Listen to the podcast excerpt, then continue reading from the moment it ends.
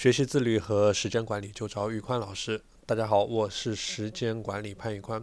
最近呢也是比较忙，呃，也一直没有来得及做音频这一块。今天趁着上午有一些时间，然后呃，赶紧的和大家在音频上进行一些沟通。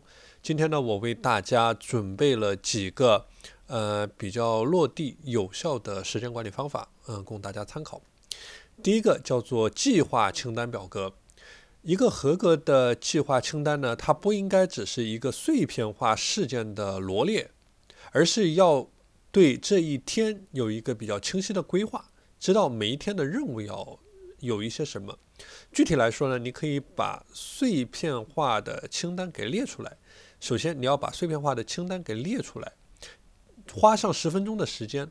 把每天希望做的事情全部写下来。首先，当你写的时候呢，不要去考虑，呃，是否是合理，是否是必要，这是第一步。第二步叫做优化删减。OK，你有了这样一个清单，你要分清主次，然后充分的利用二八原则，把最主要的精力花费在最有价值的事情上面。从碎片清单里面呢，你要筛选出当天要做的事情，就是你今天要做什么。而且哪些事情是紧急的，呃，放在你的计划清单里面，啊，那些一般的事情呢，对自己帮助不大的，呃，但是也是必须要做的一些事情呢，大家可以考虑，呃，把它排在重要紧急的事情的后面，哎，或者说，呃，是在今天有。这个时间和精力去执行的时候再去执行啊。如果说你今天的时间精力你自己可以利用的时间并不多的话，那就先从呃我们说的最重要、最紧急的事情，或者说当天必须要做完的一个事情开始。OK，这是第一步，叫做呃计划清单的表格。第二步叫做呃四象限的法则，这个相信大家已经比较熟悉了，就是按照呃你的重要紧急程度对。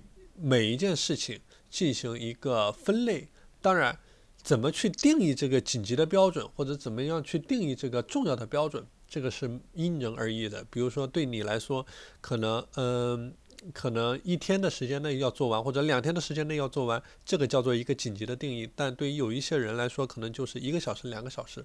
所以说，每个人对他标准的定义是不同的。你必须要找到怎么去定义你的重要紧急四象限。第三个呢，叫做打卡记录表格。哎，刚才我们说到了任务的一个清单，这里说的是一个打卡的记录表格。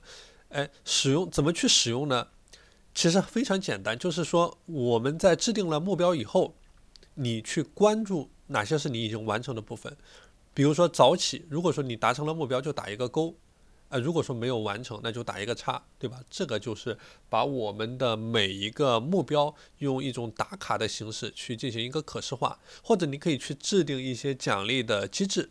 如果说你连续获得了多少个勾，哎，你可以奖励给自己一顿好吃的，你可以买呃一件想要的衣服奖励给自己。如果说你有多少个叉，哎，那你就要惩罚你自己，对吧？哎，比如说你今天锻炼的量可能要加大，或者等等。自己去设计一套奖惩的体制。